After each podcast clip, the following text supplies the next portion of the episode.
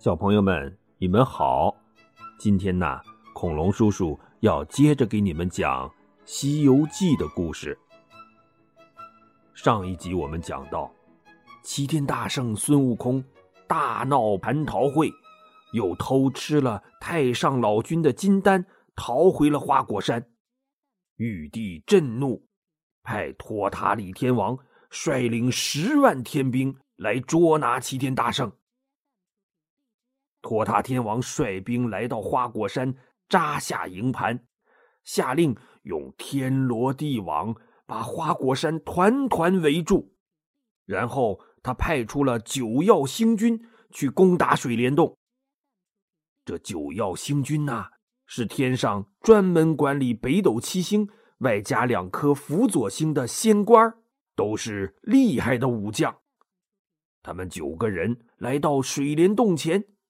自然而然的摆出了个汤勺大阵。为什么摆成了汤勺阵呢？因为天上的北斗七星就是个大汤勺的形状啊！哎，这九位仙官啊，养成习惯了，每次出来一排队，不自觉的就排成了大汤勺的形状。水帘洞前放哨的小妖赶紧跑进洞里报告。大圣，大事不好了！外边来了九个凶巴巴的神仙，说是要来捉拿大圣。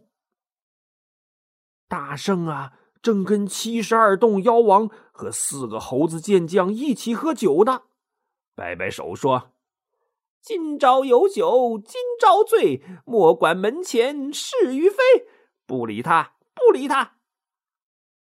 这小妖刚跑出去。另一个小妖又跑进来，大王大王，那九个凶巴巴的神仙在门前骂的可难听了，说你打不过他们才躲起来的。大圣又摆摆手说：“别理他，诗酒且图今日乐，功名休问几时成。”一仰脖，咕噜一口酒又喝进了肚子里。嘿。这孙猴子什么时候变成了诗人了？有小朋友问了：“大圣那么厉害，为什么不应战呢？”因为他做了亏心事，心虚呀。他偷了人家玉皇大帝那么多东西，知道自己理亏，所以能不打就不打了。哪知道又有一个小妖跑进来报。大王，大王，不好了！那九个神仙已经杀进水帘洞了。大圣这下子可真生气了，他恶狠狠地说：“ 这破毛神欺人太甚！俺老孙本来不想跟你们计较，你们却欺负进俺门里来了。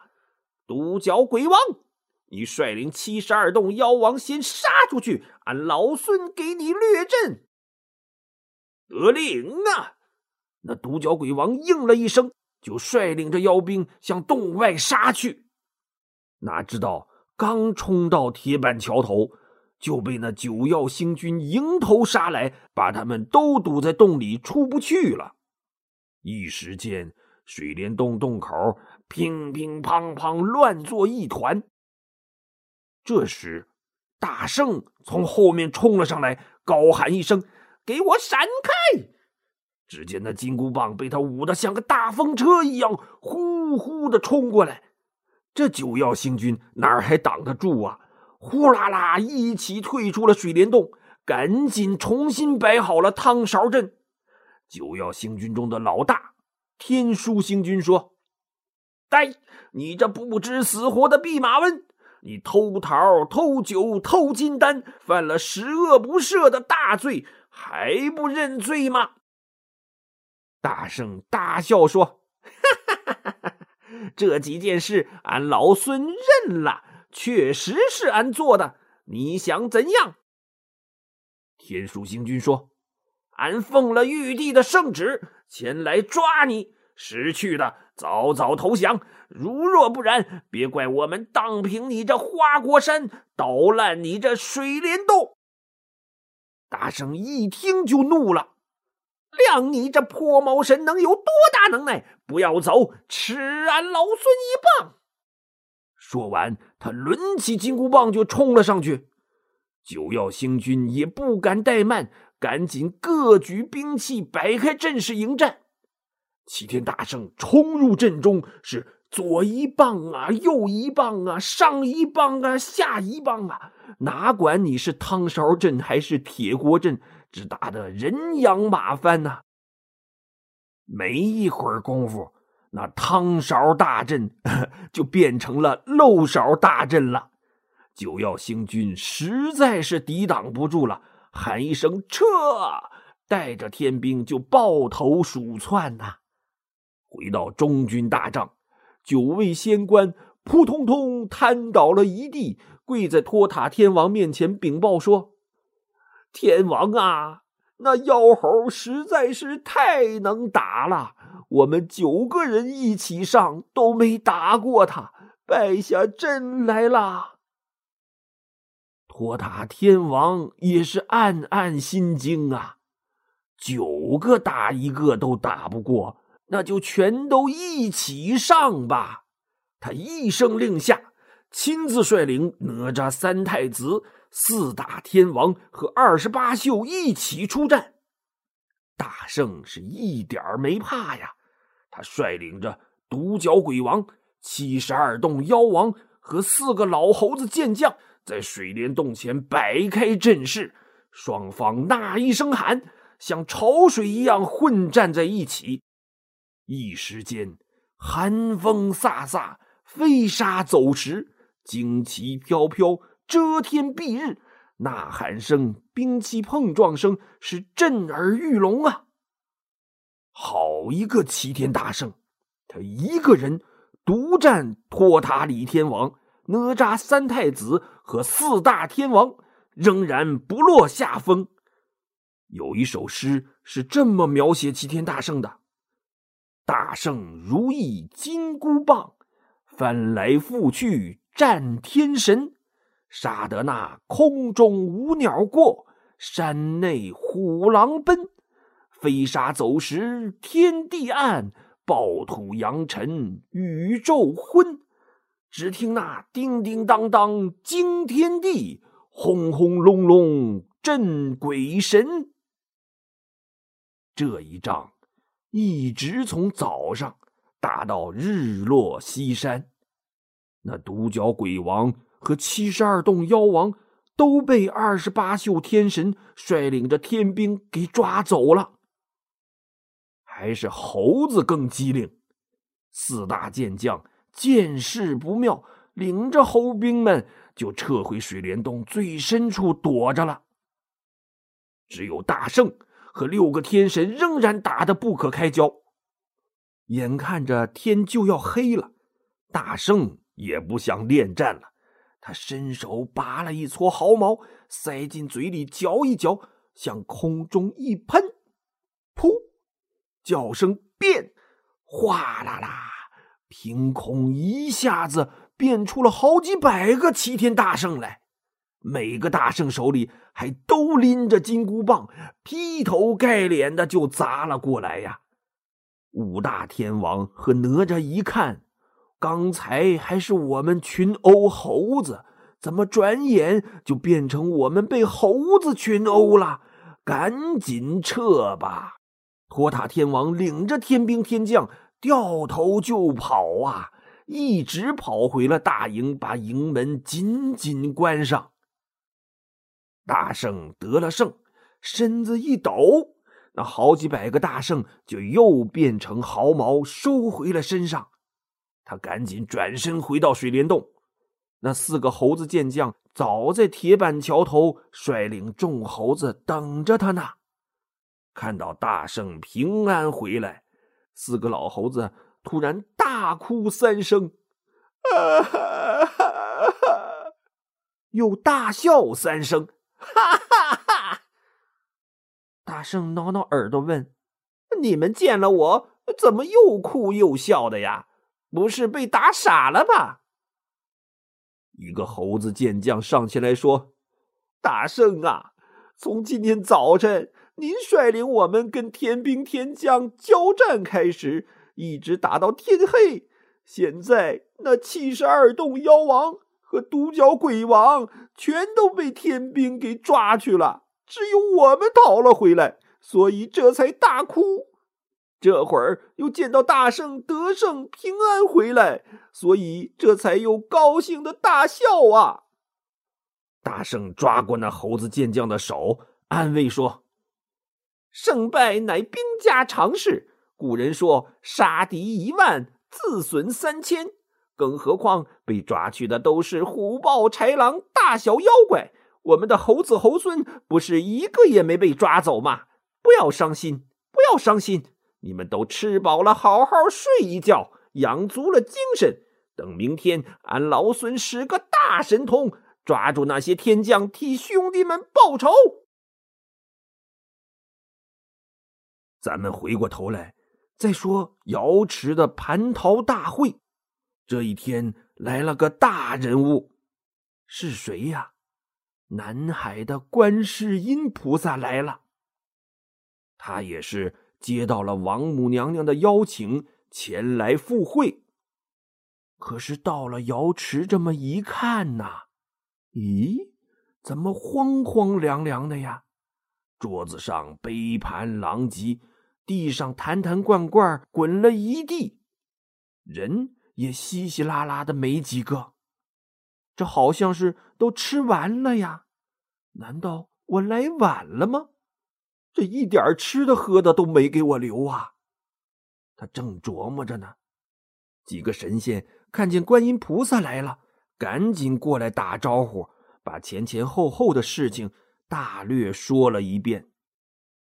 观音菩萨一听，说：“既然这里也没什么事情了，你们还是跟我一起去拜见玉帝吧。”说完。他就领着这些神仙直奔凌霄宝殿。来到大殿里，抬头一看，玉皇大帝、王母娘娘、太上老君和赤脚大仙都在呢。菩萨行过礼问：“陛下，这蟠桃宴还办吗？”玉帝叹了口气说：“哎。”每年这蟠桃宴呐，都是高高兴兴、热热闹闹的。今年被这猴子一闹，哪儿还办得下去呀？菩萨问：“陛下，这猴子是什么来历？”玉帝说：“这妖猴。”本来是从凡间一块神石里蹦出来的，起初也没把他当回事儿。后来不知在哪儿学了上天入地的本事，先是毁了生死簿，抢了定海神针。我本着以德服人的精神，把他叫上天来，封了他个弼马温。哪知他嫌官小，打出了南天门。后来我听了太白金星的劝，索性大大的以德服人，直接封了他个齐天大圣。又怕他闲着惹事儿，让他看管蟠桃园。没想到这泼猴又闹出这么多事情。这回呀，我也不以德服人了。他也不是人，就是个猴子。我派了托塔天王率领十万天兵前去捉拿他，现在还没有消息回来，也不知道是胜是败。菩萨一听，转身对身边的晦暗行者说：“你快去花果山走一趟，打探一下军情如何了。”如果正赶上他们交战，你也可以出手帮帮他们。总之，快去快回。晦暗行者答应一声，拎着一条混铁棍就出了南天门，驾着祥云向花果山赶去。这晦暗行者可是个有来历的，他是哪吒三太子的亲哥哥，托塔李天王的二儿子，原名叫做木吒。后来他拜了观世音菩萨为师，起了法名叫做惠岸行者。木吒二太子来到花果山，径直来到中军大帐，见过父亲和弟弟，也来不及唠家常，托塔天王就把昨天的战况向木吒详详细细的说了一遍。这时候天已经又亮了，忽然有天兵来报说，那大圣带着一群猴精在营门外叫喊呢。木吒行了个礼，说：“父王，孩儿来之前，师傅嘱咐我，如果赶上两军交战，就让我出手助你们一仗。”托塔天王捋着胡子，点点头，说：“孩儿啊，想来你在观音菩萨那里肯定也学到了不少真本事，只是父王提醒你。”那妖猴实在是神通广大，你可千万要小心呐！父王放心吧，孩儿心里有数。说完，木吒拎着混铁棍就出了营门。他来到阵前，高声叫道：“哪个是齐天大圣？”大圣怀抱如意金箍棒，应声说：“俺老孙就是。”你是什么人？报上名来！我是托塔李天王的二太子木吒，又拜了南海观世音菩萨为师，法名惠岸是也。大圣点点头说：“你不在南海老老实实修行，却跑到这里来找我做什么？”木吒说：“师傅让我来打探军情。”看你这么嚣张，我就帮父王来抓你回天庭。哈哈哈那就要看看你有没有这本事了。说罢，大圣抡起金箍棒就冲了过来。木吒二太子也舞动混铁棍，和大圣站在一起。两个人，一个使棍，一个使棒，叮叮当当，像开了打铁铺一样。从地上打到天上，又从天上打到地上，打的是风云激荡，日月无光啊！不过还是齐天大圣技高一筹，如意金箍棒也比那混铁棍厚重些。战到六十回合，木吒的两条胳膊被震得又酸又麻，体力也有些支撑不住了，他只好虚晃一棍。转身就跑，木吒气喘吁吁的一口气跑进中军大帐，对托塔天王说：“父王啊，那大圣果然是神通广大呀，孩儿也战不过他，吃了败仗回来了。”托塔天王叹了口气，也是无奈呀，他只好又写了封奏章。让大力鬼王陪着木吒一起回天宫复旨去了。